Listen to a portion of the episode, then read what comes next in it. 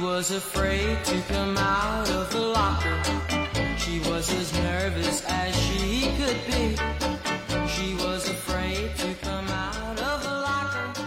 Hello Hello，大家好，欢迎大家回到中年少女坦白局。嗯，本期又是一程一个远程录音，然后我依然被隔离在家，不能出去。那就是因为被隔离在家，所以呢，也相对有了更加宽松的时间，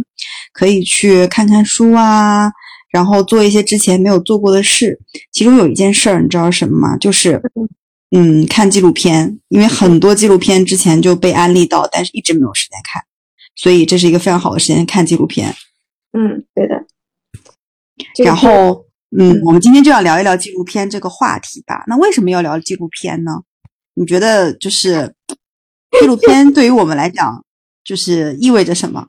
因为我们俩很少有这么有深度的主题，对不对？所以要聊一下深度的主题。对，而且你觉不觉得，对于嗯现在社会里面，我们学习的途径，其实我觉得有之一就是纪录片。就嗯，它会跟书籍不太一样。那纪录片相当于是别人就是有他的构思，有他自己的拍摄方法，有他自己的纯体系的知识，然后他通过这种那个视频、影像的方式输出给你，其实比书籍来的可能更直接。嗯，怎么说呢？我觉得，因为纪录片其实它更多的是传传达的是一种，因为它是纪录片嘛，它就是客观，相对来说不是这种小说或者电视剧杜撰出来的东西，相对客观的知识嘛。那因为他用视频的方式告诉你，所以他就会更生动，然后让你可能印象更深刻。比如说，呃，原来，呃，我可能不是非常喜欢历史类看历史类的书，但是当我看了几部历史类的纪录片之后，就会引发我对某一些历史议题的兴趣和关注，从而让我可能更多的去呃看看这方面的书。但是自己还是自己有兴趣的这种东西啊，我觉得这个作用还是有一些的，因为他这个方式现代人。似乎读就是看视频的方式更能接受一些嘛？嗯，对你刚才讲到的很重要，就是你喜欢看历史类的嘛？因为纪录片它其实是比较善于去还原历史和追求真实的，所以纪录片大多数这种就是有很多那种，比如什么宇宙之谜，探索那种宇宙的奥秘的。然后通过纪录片的话，我觉得我们可以更多、更深入的去了解到自己可能之前，嗯，在日常生活中吧，就从未就不会去涉猎的一些领域。然后呢，你也会去欣赏那种你在正常的生活中不可能一辈子都看不到的美景，然后体会别人真实的人生。我觉得这个可能是纪录片，嗯，带给我们的一些呃比较比较大的或者长远的一些一些意义吧。然后纪录片其实它可以按照大概这么几种类型，我给大家说一下啊，就是按照这不同的像分门别类吧。然后有美食的，有旅行的。有历史的，然后有社会人文的，嗯，有自然的，然后有动物的，然后医疗的、刑侦的、探险的、灾难的，对，所以其实纪录片的种类非常多。其实我觉得不同的人是可以在里面去找到自己嗯喜欢的类型的。像肥脚他比较喜欢的是历史的嘛，那我个人比较喜欢的其实是呃三类。就是第一类，我比较喜欢的是人文类的，就是人文类的也包含，就是一些可以，嗯，让人有嗯思考的，尤其是一些女性题材的，可以共情的、有思考的这种类型的纪录片啊。然后人文的也包含一些对于名人传记的一些这种，比如说像那个呃奥巴马夫人的那种。就是他不是有一个成为那本书嘛？他也有个同名纪录片，还有像 Taylor Swift 这种的，呃，美美国甜心，就是记录他名人就是不为所知的那种，可能就是电视屏幕外的一个生活吧。然后我还比较喜欢的是那种可以开拓视野的，就有点像嗯那种自然的，就是。探秘的自然自然探秘的这种类型，比如说可以看什么宇宙的奥秘呀，然后地球什么地呃什么不是有那个地球脉动嘛，还有欢迎来地球，就这些都是 BBC 出品的比较好的。然后第三类我比较喜欢的是可以治愈那种焦虑焦虑的情绪的，嗯，就是这种的话，我觉得就是美食肯定是一类，对吧？你看美食的时候，你肯定不会焦虑了。然后还有就是那种偏社科类的这种类型的啊，你你比较喜欢哪些类型的？嗯，我嗯，就说起纪录片，我觉得就是最早的一一个，就是大家人人尽皆知的，就是赵忠祥老师配音的《动物世界》。哦，对对对对对对，其实就是自然，然后包括动物类的，包括就是在非洲草原上，就是那个摄影师潜伏在躺在那里，比如说大半天，就是为了去捕捉一个羚羊、一个狮子，可能一个这种，可能这个是我觉得中国的观众认知比较早的一个类型。那因为现在呢？就是后来，因为原来我们都是从电视上看这个东西嘛，对吧？我感觉那时候最看的最多的就是自然类的、自然科学类的、自然动物类的、动物类的，对，是最多最多的。那后来呢，就会发现说，呃，我们也有了很多的视频网站，嗯，到之后，然后呢，我近期看的比较多的呢，一个是，嗯，怎么说医疗类的，你知道吗？有一种医疗类的纪录片，比如说，嗯，诊室的场景。还有专门有一种类型的，比如说有一个叫《挤痘大师》，就是一个一个美国的纪录片，嗯，它是专讲说人身上长了各种包，然后去找那个医生把这个包处理掉，就是，嗯，哎，你说医疗类，我想起来之前我我我还蛮喜欢看有个叫宠宠物医院的。啊，对对对对对，就是讲宠物的治病的一些一些这种事事情，是的，是的，就是就类型就会很多，它其实开始深入到你生活各种各种种种的方面，但是它的整个的因为纪录片嘛。它最重除了那种像，比如说你说宇宙的这种，它必须得借助一些科学虚拟的呃技术来去还原一些东西以外，大部分的时候其实，呃，它都是站在一个相对客观的观察者的身份上去拍摄，然后获得了被拍摄者的同意之后呢，可能会对他做一些采访，但是因为要露他的脸嘛，反正种种吧，就是采用这种方法，它就让你可以体会到，就像这种医疗类的，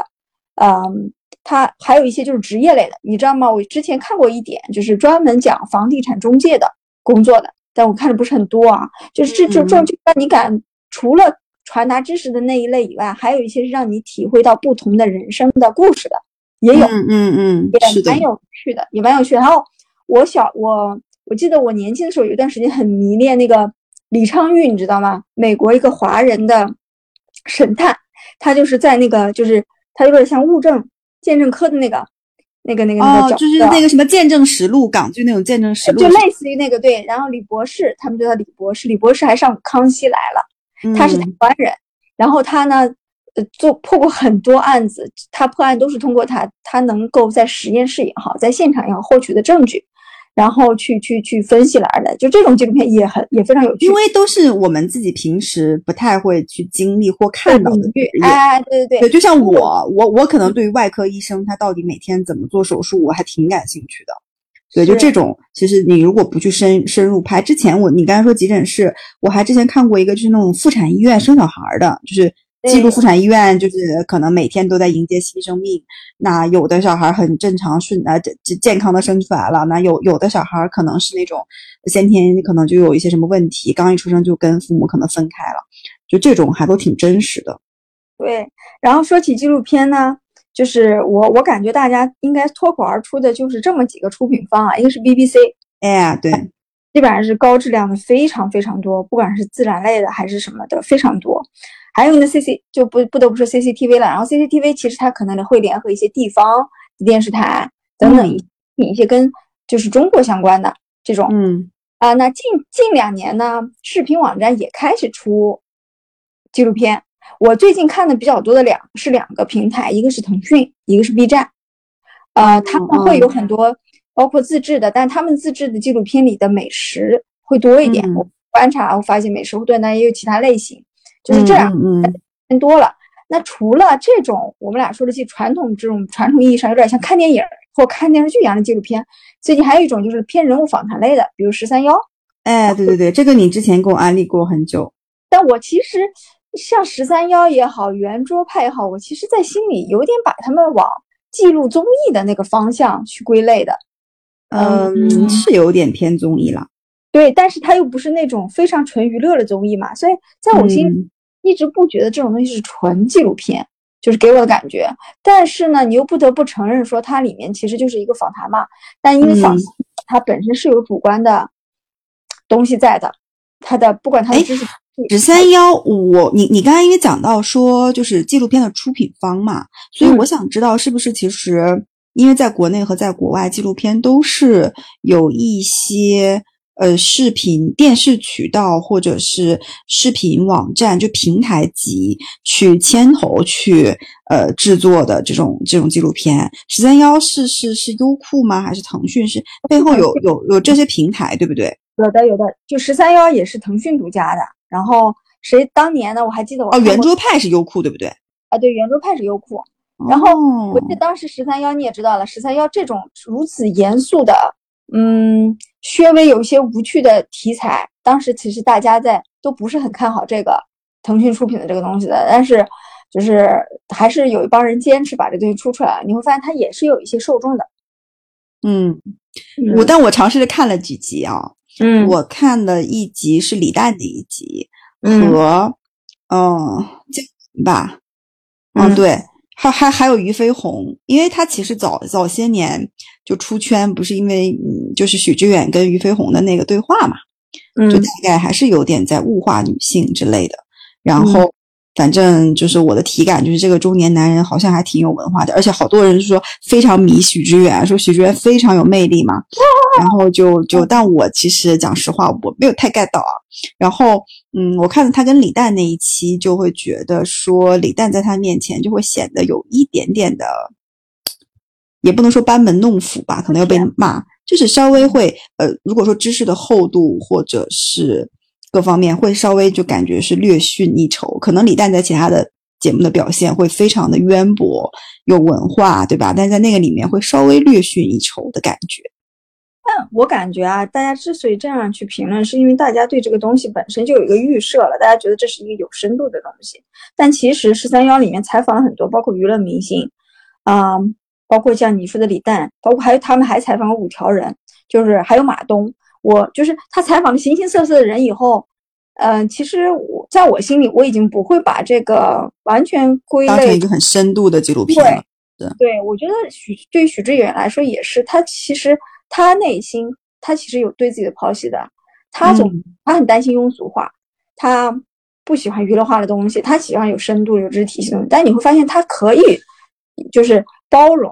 或者说摒弃自己的一些偏见或者什么，然后开始去嗯。包容更多的这种受访者以及嗯嗯。被被采访的主题。你想呀，他他采访他最最近这一季他我还没有看，他也采访高圆圆，他之前采访过姚晨，嗯，对，你会明显发现他跟女明星的对话的，就是最开始的频率非常不 match。我这是给我感觉，他有所以所以他就是对话了几个以后，就他也没有说更更知道怎么去跟女性去这样这样对话嘛，还是会像之前那样吗？对，但是我觉得挺好的呀，就是有时候但但你怎么看这个事情？就是你你你就你怎么看他跟俞飞鸿对话这个整体的，也不能说风波吧，就这个东西。就我觉得挺好的呀，就是这个女明星是观众想看的，我感觉啊是观众想看的。然后呃，就是那不可必必须承认，女明星不是知识分子，就是嗯她身上的东西和和她去没法产哲生碰撞对，和对话一个哲学家，他不不应该是一个类型的这种对话，但是就是看要看他们俩之间的冲突和有一些根本就无法点，你就才能发现说也也也是也是，对，就如果说许知远像普通的，比如说一个综艺节目的主持人，他去问问题，他其实更多的是在夸他，说啊你怎么这个年纪保养成这样，很漂亮，对吧？就感觉肯定没什么好说的嘛。他肯定会从一些更深度的角度，说你这个年纪怎么还不结婚，或者是一些其他方面的感觉就很尖锐的，可能他觉得是大众想看的吧。对，你看啊，他有几种类型啊，比如他采访学者，他有时候他采访那个学者的时候，他就会表达对学者的那种，他就有一种学生的感觉，你知道吗？嗯然后他采采访女明星，他会就有一种无法融入的感觉。他当然还采访形形色色的人，包括他采访过罗翔，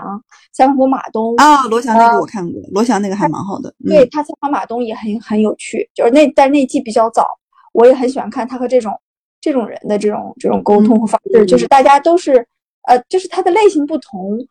也挺好的。而且他既然能坚持做了这么这么多季，对不对？对，但我突然想到了一个人，就是刚才你嗯说跟女明星就是采访的，就是风格很不搭。我突然想到另外一个人，就也是知识很渊博，但是跟女星就感觉采访就很搭的，就是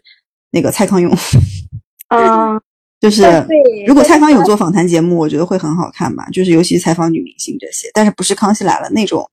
呃感觉的，可能是偏深度一点的去问一些问题。对，但确实蔡康永和许知远还是两类人。嗯，是是是，本质上就我们上次不是那个也聊过蔡康永嘛，然后我们上期的《康熙来了》那那一期节目就被骂的还挺惨的 是吗？啊，对对对，就是很多评论说什么什么的，就是不太懂。反正我觉得我们俩今天聊纪录片，可能也是 对，就是仅仅仅抒发一下自己的那个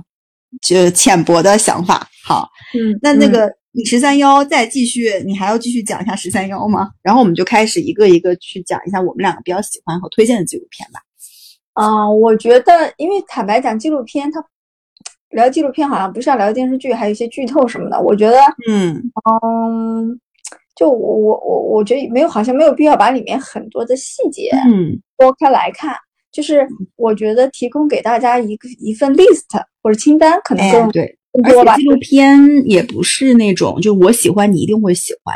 就是很难去强安利。就比如说你说《阿甘正传》很好看，这种嗯电影大家基本上看了都会，因为你会有一种人类的共同的情感在里面啊。但是纪录片就真的是要分门别类，比如说你说我让我老公一定要看那个什么 Taylor Swift 的纪录片，他看不下去，他不了解这个人，他不喜欢这个人，对吧？那比如说，嗯，像我我我们家小孩就很喜欢看那种小动物的那种，什么有一个最近有个小孩看的叫 Tiny World，就是英文的一个 BBC 出品的一个这种动物的纪录片，但是可能老人们就看不下去啊，就很枯燥的或或者很枯燥那些纪录片，嗯，小孩也看不下去，所以我觉得这件事情就不是一个就是大家一定会喜欢的。还是就是根据呃自己的一个需求吧来看，好吧？那那嗯要不然我们两个分分分别来介绍一下吧，我们自己比较喜欢的一个纪录片。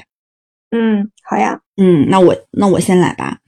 嗯，我介绍就是因为前面讲到了我比较喜欢看的几类的纪录片，其中有一有一个类型是，嗯，我自己比较喜欢的，就是可以产生共情和思考的这类型的偏女性题材的这种纪录片。那在这个里面，其实我要推荐的一个叫做啊、呃女人，然后 woman，就是它嗯是一个。嗯，去讲全世界范围内的不同种族、不同年龄、不同肤色，甚至变性过的女人，来分享她们身为女人的一个，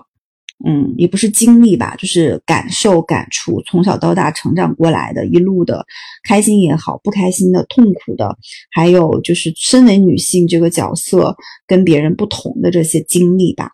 然后，嗯，整体它其实就是一个背景是那种黑黑幕黑布式的，然后前面很干净的，就是嗯嗯不同的女人的那样很干净的一个轮廓脸，然后去记录她们笑，记录她们哭，然后记录她们讲故事，是分为几段式的。那有的就会讲说，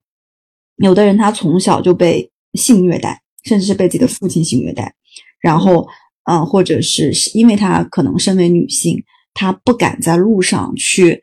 扭胯走路，她必须要不展现出自己的女性特征，就是要她如果稍微展现自己的女性特征，她就担心说这很危险，所以她直到三十岁，她才敢留长头发，让别人知道她是女性。在三十岁之前，她就是一个短发，然后。那个不敢在路路上这样扭扭动臀部，或者是穿很暴露的衣服，可能因为它是在一些偏，呃，就是没有那么发达的一些国家吧，发展中的国家。然后呢，有的女性呢，比如说在非洲，你知道有一种，哎，我不知道你知不知道有有一种叫割礼，你知道什么叫割礼吗？我知道呀。你知道是吗？我不知道，我是看了纪录片之后，因为他们会讲到说割礼割礼的，然后说很痛苦，然后被家里人强制着要去做这件事情，嗯然后我就查了女性割礼，然后我查了之后，就是就女性割礼就是一种，嗯，非洲吧，反正这种陋陋习，就是它是在女孩四岁到八岁的时候进行，目的是就是割除一部分的性器官。然后以就是以免除她的性快感，然后呢，这个事儿就是一定要在她结婚前仍是处女，就是帮她割礼。那这样的话，结婚后也会对丈夫忠贞。这是古埃及的时候法老时代然后非常盛行的一个方式，然后现在在非洲仍然存在。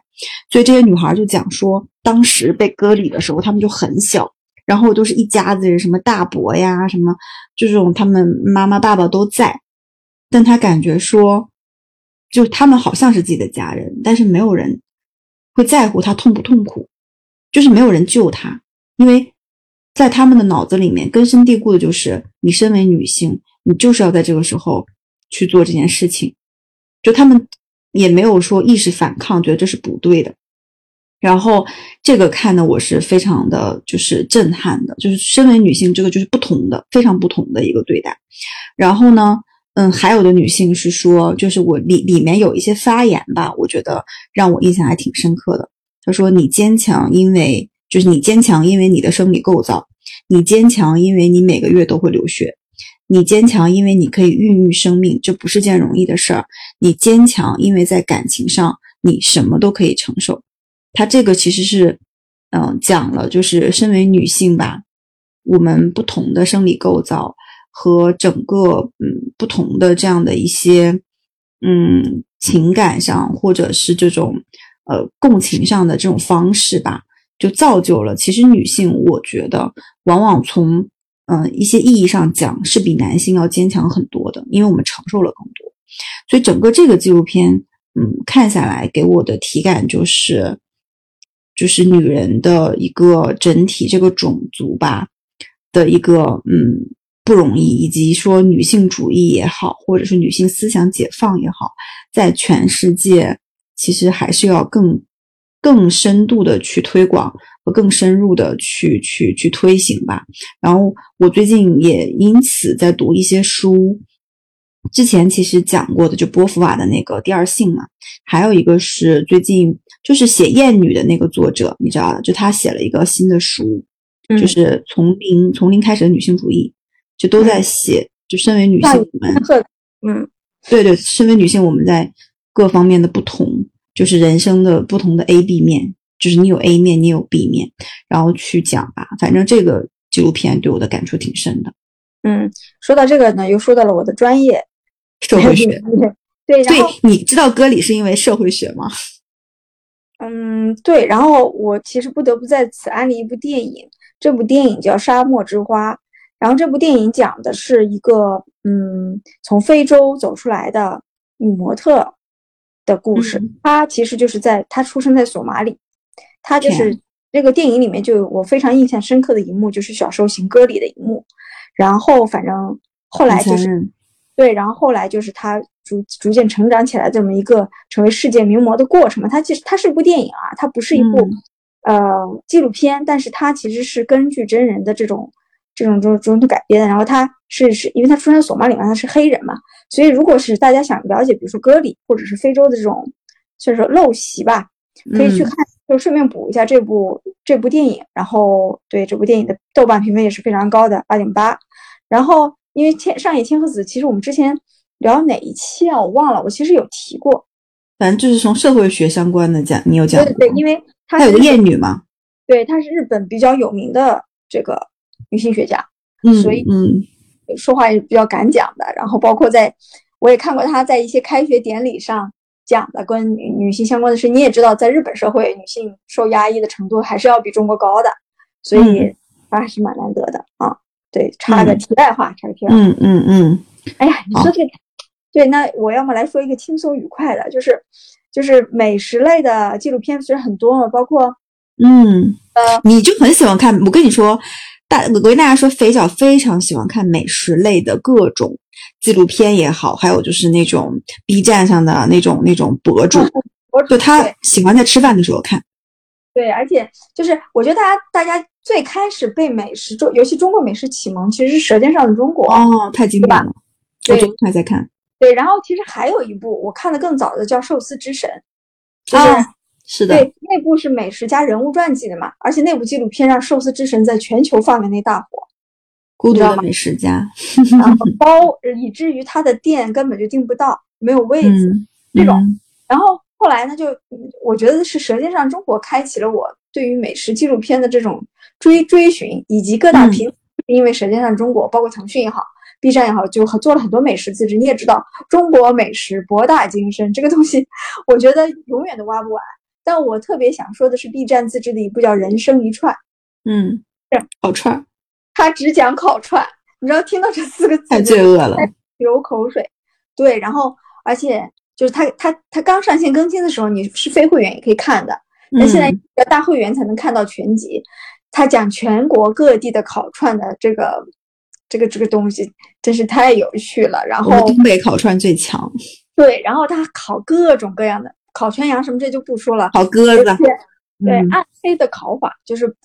你就知道吗？中国人是可以把猪和羊身上的所有部位都吃个遍的。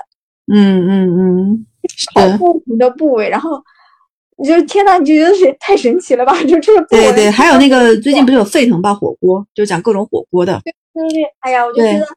然后我看了之后才知道，哦，原来这个东西还有还有这种味道的火锅，对有酸菜火锅。你就很想去那些地方玩一玩。嗯，对对对，就觉得中国真的很值得玩，就是你去各个地方，哪怕不看风景，你就吃都很值。所以我非常推荐这一部，就是专门讲烤串的人生一串，然后在 B 站也是人气很旺。然后它的整个的背，就是你知道吗？美食纪录片的那个解说的这个背，就配音啊，非常重要。但你知道吗？昨天我看那个舌呃早呃《舌尖上的中国》，我会我之前看没有这种感觉，我现在看会觉得它每一期的那个就是文案配音的那个文案，它其实写的很好。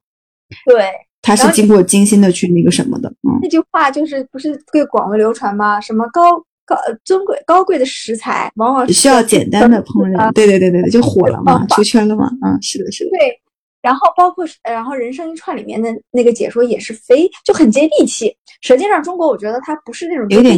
有点高端，对，对，它是那种高端，然后希望把你带入一个很很有质感的感觉。但人生一串对。了，你知道吗？老张他在什么什么烤串店，就那种，然后那个一般都是男生，然后那种男生的这种醇厚的声音。哎，你那个《早餐中国》看了吗？对，有，因为我也有看，但那个比较短。但我很喜欢看《早餐中国》，哎，里面有那个有一个女明星叫咏梅，她配的，就是因为《早餐中国》，因为我还是很喜欢碳水的，《早餐中国》就会介绍各种什么煎包、那个热干面，就是早上的粉儿、小面，就是你会觉得。就是早餐中国特别接地气，就而且都是很便宜的，很都是什么面呀、馄饨呀这些很简单的食材，然后就觉得非常接地气，我很喜欢。然后问题是很，但是很不很不好的一点就是，当你看了这些美食纪录片以后，就会引发你极大的吃的欲，手中的东西突然不香了。对，然后以前我有段时间猛追那个，哎呀，我不应该这么说，就是一个韩国的主持人。但是他也来中国吃啊，叫街头美食斗士，就是他就专吃街头美食的。但他来中国了一段时间，吃了很多中国的东西，但是他他全程是说韩语的。但是基基于冬奥会韩国对我国美食的态度，我最近也不是很想提他。但是就是美食有非常多可以挖掘的点，就是越看越饿就对了。嗯嗯嗯，所以你要介绍的就是整个是一个美食片的类型，对不对？对，嗯，因为其实我我就是太多了，我就不想一一说了。大家只要打开 B 站也好，打开腾讯也好，腾讯有很多自制的美食。美食的，我觉得应该是最广流传的这个片。然后很多地方性美食，包括什么顺德、什么山东，就是你会很多。对对对。敦煌最近还看到这种主题，我都我都来不及看。很多历史的。对，就都来不及看，就是我觉得美食都来不及看，就是可能属于下饭类的吧，下饭类纪录片。嗯嗯，那我可能要讲一下，是我不知道你有没有看过一部纪录片叫《但是还有书籍》啊，我我就是豆瓣很久，挂了很久。对对，它是一部，就我之前也看了很多安利的嘛，然后呢，就它里面有一个，就它。我是被安利到，是因为有一句话是说，觉得无聊浪费时间的时候看一本书，至少时间过得还是有意义的。嗯，就是你会觉得至少在任何时刻你去看书，你的大脑是活跃的，是在学习的，是在吸取知识的这种感觉。然后就被安利到，然后但是还有数据，它有个亮点就是胡歌配音，嗯，歌的旁白，所以就是的确声音很好听啊。但它其实更多的是讲跟书，呃，这个行业相关的形形色色的人，比如说有，嗯，因为出版业其实被大家现在有点看成是一个嗯夕阳产业，那其实每每天出版业的编辑他们可能就在就在办公室里看书，然后帮帮书写一些评语，写一些什么腰封，然后联系出版售卖这些。然后呢？但是其实它是把书整个这个大的产业里面形形色色的一些嗯产业现状，然后人，然后还有一个最吸引人的是，它是一个大型的书籍种草的一个指南。如果你最近不知道看什么书，你就可以去这个纪录片里面去挑选。然后呢，通过这个纪录片，就是我们也可以了解到，是说一本书其实诞生是不只是作者，就我们看到是作者嘛。但它其实不是，它从你知道吗？它有什么编辑，然后到校对，就是你可能就这个工作很很枯燥啊，然后再到翻译，再到书籍封面的一个设计，就一本书其实是凝聚了非常多人的一个这种这种这种功力在的。然后呢，还有的就是说，嗯，这个书它其实是讲，我觉得这个他为什么会有这个纪录片啊？他其实是不是想要给？想要给现代人一个阅读指南吧，就是有忙碌的在地铁上的读书人，然后也有通过新的媒介做阅读分享的这种读书会的形式，然后也有在书店啊去去去上架，就在快节奏的生活里，就是我们还是要努力的去热爱读书，然后就大概其实是看完整个纪录片，你会更喜欢读书的感觉，然后可以种草一些书，就是很很冷门的、很新奇特的一些书籍。就是我觉得这个还是挺值得去去看的，嗯，那我再说一个我最近看的啊，让我就就更加珍惜生命的一个叫《急诊室的故事》，然后这部片是东方卫视出品的，它一共有两季，其实挺早的，一四年和一五年出的。我是在 B 站，哎，我也忘了怎么挖出来看的。然后它呢，它是这样的，它在上海第六人民医院啊，后来我查了一下，在上海也是非常数一数二的医院，包括在骨科。很有很有那种知名度。他在上海第六人民医院呢的急诊室放了七十八个固定的摄像头，然后他就就是不一天不间断的录嘛。但因为录完他要使用这个素材，他必须获得这个录的这个本人的同意的。所以后来这个纪录片最后其实还有一些就是他们介绍他们实际工作的这种工作人员的这种东西，我看到说他把他架设的所有记录。就是摄像头里面的内容想要用的时候，他都会争取征得这个人的同意，并且和他签呃签订合同嘛，就是保证这个东西的使用范围，然后还会对他们有一些采访。然后看完这个的，你的整体的感受是：第一，就是你就会珍惜生命了，因为这里面基本上很多生命。第六人民医院它是骨科的那个，它骨科很很有名，很多人因为骨折啦、什么摔断腿啦，哇，血肉模糊的东西。就就就就会来第就是六院的那个急诊室，这是第一个。第二个呢，你对医患关系有了一个新的认知，因为这部纪录片它是真实记录嘛，它有从患者角度的，它有从医生角度的采访，你你就会发现很多医医患关系其实，因为我们做病人的时候的那种角色更多，就并没有你想的那么，啊，所谓水面下有那么多东西吧？你会对医患关系，对对医生。呃，当然，对患者就不用说了，对他们的感受有非常直观和不一样的认知。对，就是我我会有这样，就是两点，就是感觉，就是当我们的人生遇到很多的问题的时候，你就可能会要去看看这种东西。你发现，当在生命面前，可能一切都变得没有，对，没有很重要。然后，关键是它呢，里面不是介绍那种很精深的什么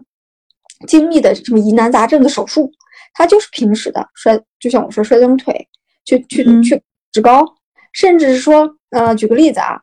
嗯，我印象比较深刻的两个 case，比如说第一个是说当时这个人呢心脏已经停跳了，然后这一路上的医生都就是在救护车上，医生一直在给他做做那个就是那个心脏按压嘛，包括到了以后呢，就是决定了手术方案就推进去了，但推进去后发现他室颤了，就是室颤的意思就是说心脏那个动力不足了，已经。就是没有办法这样砰砰的跳了，它其实是有点颤的那个意思。我当然我我在医学上我不专业啊，就是大概这么个意思。然后医生要给他做手术，但就必须得保证说他这个东西中间不能出任何问题，心脏是正常跳动的嘛。于是就拿那个就是那个电击的，就是我们经常在剧就各种医疗剧里看到那个电击的那个东西，不是就给他就给他恢复心跳吗？这个过程因为那是电击，那个东西其实挺痛苦的。然后病人就大叫惨叫，外面的那个家属你就在手术室外听到了，就一一直在砸门想要进来，他们觉得医生在害他，因为推进手术之前他没有这样，他只是就是他在心脏按压过程，他心脏恢复恢复了跳动，但是进手术之前他又突然的那个出了问题吧，然后他们家属一直在。一直在想进去，里面的医生就听到外面家属砸门什么的，就在里面说不要让他们进来。这个时候很关键，然后一直到他们把呃患者的危险解除之后，让家属进来之后，然后发生了激烈的争吵。他们就说为什么他在里面大叫惨叫，然后你们在干什么？你们怎么怎么怎么怎么样？就说了各种各样，然后外面的人就不理解。他们说就是你也知道，就我们有我经常会那种腹黑的想法，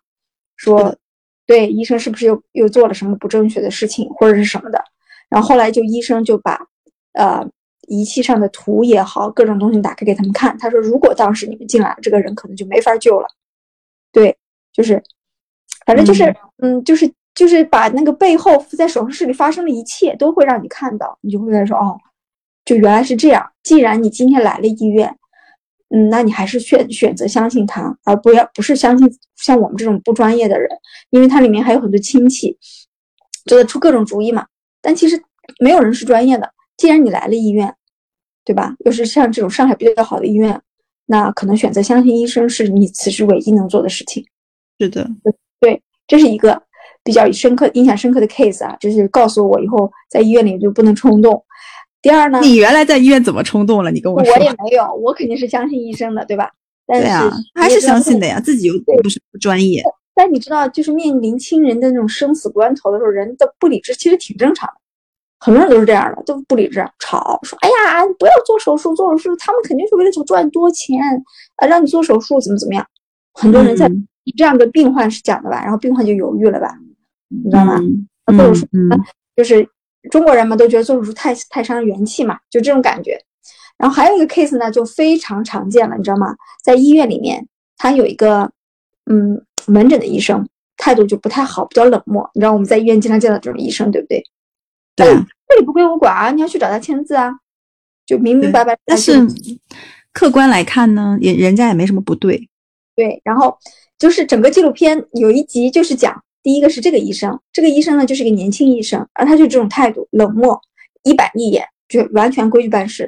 他的隔壁呢有一个老医生，是个老中医，这个老中医呢就是。就是你也知道，就是上海的这阿姨看到老中医就非常的放心，就一定要这个老中医帮她绑石膏，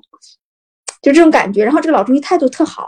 就是嗯，就是挺亲切的一个人。然后这两个人呢，他放在一个一一左一右去对比，然后你当最后，当他揭示了一些，就这个年轻的医生为什么态度冷漠啊，为什么他会给出这样建议的时候，当单独采访他的时候，对不对？他的一些，他把他自己内心的想法说出来的时候，你就会觉得说。啊，你也能理解他，他还是站在他专业的角度给你意见。或许有时候那种态度让你稍微有点接受不了，或怎么样。但是你会发现，当他面对真正紧急、真正啊需要他关注的这些 case 的时候，他还是把他最专业的态度拿出来去应对你。这个时候，你就会觉得说，呃，面临医生这种追专业的人士的时候，或许那种冷暖不是最重要的，专业才。对你讲到这儿，其实我想讲，因为。我家里人就有一个人，就是急诊室的护士，就他就是，呃，急诊室每天经历的这种事情，就是可能是就生老病死吧，见过很多。那他整个人接触下来的感觉，嗯，我不知道是不是因为见过太多生死，他给别人的感觉就是会有一点，呃，很冷漠。就是这个冷漠是打引号的，不是贬义词啊。就是你觉得任何事情在他这里没有特别强的情绪的波动。就是，但是呢，他其实人心是好的，那他也会积极的去办事，也会积极的去做。但他给人的感觉，我不知道，医生可能下来之后都会或多或少的有一点这种感觉在。这是我的感，我的感受啊，就是就是一就是可能在急诊室经历过的这种人啊。嗯，对，所以这一部是我之前看的，然后。当然了，除了我说的这些以外，还有让你那种哭的稀里哗啦的，我就不再说了。我觉得确实，哎，纪录片其实哭的稀里哗啦的就还好，非常多。嗯，对，哎，反正就是。但我觉得纪录片，你不觉得更多的是带给我们一些关于生命和自我认知的一些思考的东西会比较多。就是我可能要分享一个，就是因为有很多是嗯国外出品的，像奈飞，就它也是很大的一个纪录片的出品公司。那有一个嗯纪录片叫《浮生一日》，嗯就它其实是非常简单的，它就是记录全世界不同地方的不同人的每一天到底真实的发生了什么，所以它是一个非常非常真实的，就是这样纪录片。然后，嗯，它是邀请了，它是 YouTube 邀请了全世界的网民用摄像机记录下二零一零年七月二十四日这一天自己的一天的生活琐事，以及对一些简单问题的回答。然后就一共是有来自一百九十个国家的总计四千五百小时的视频，然后展现了同一天之中世界各地人们的日常生活。然后整部剪辑之后有九十五分钟，所以你就可以在刚开始看的时候，你会觉得有点太，嗯，太平静，就是太正常。所以你基本看在前面的时候，你你觉得，嗯，不就是这样吗？因为本身它其实会有点枯燥。你想啊，就普通的一天嘛，然后本身影片就是没有任何的剧情互动台词，就是凭借不同的人在同一天的时候发生的不同的事情，然后可能你会觉得说自己的生活很平淡、很无聊，别人的生活非常的美妙。然而，就是当这种影像呈现给你的时候，你就会觉得，哦，原来别人也不过如此。嗯，然后，因为有一个女孩儿，我印象很深刻，嗯，她记录到晚上的时候，她说：“我本来期盼这一这一天会有不同的事情，会有就是不可思议的事情发生，然而并没有，就仅仅嗯就还是我以往的普通的一天。所以看完这个之后，你会发现，第一个是，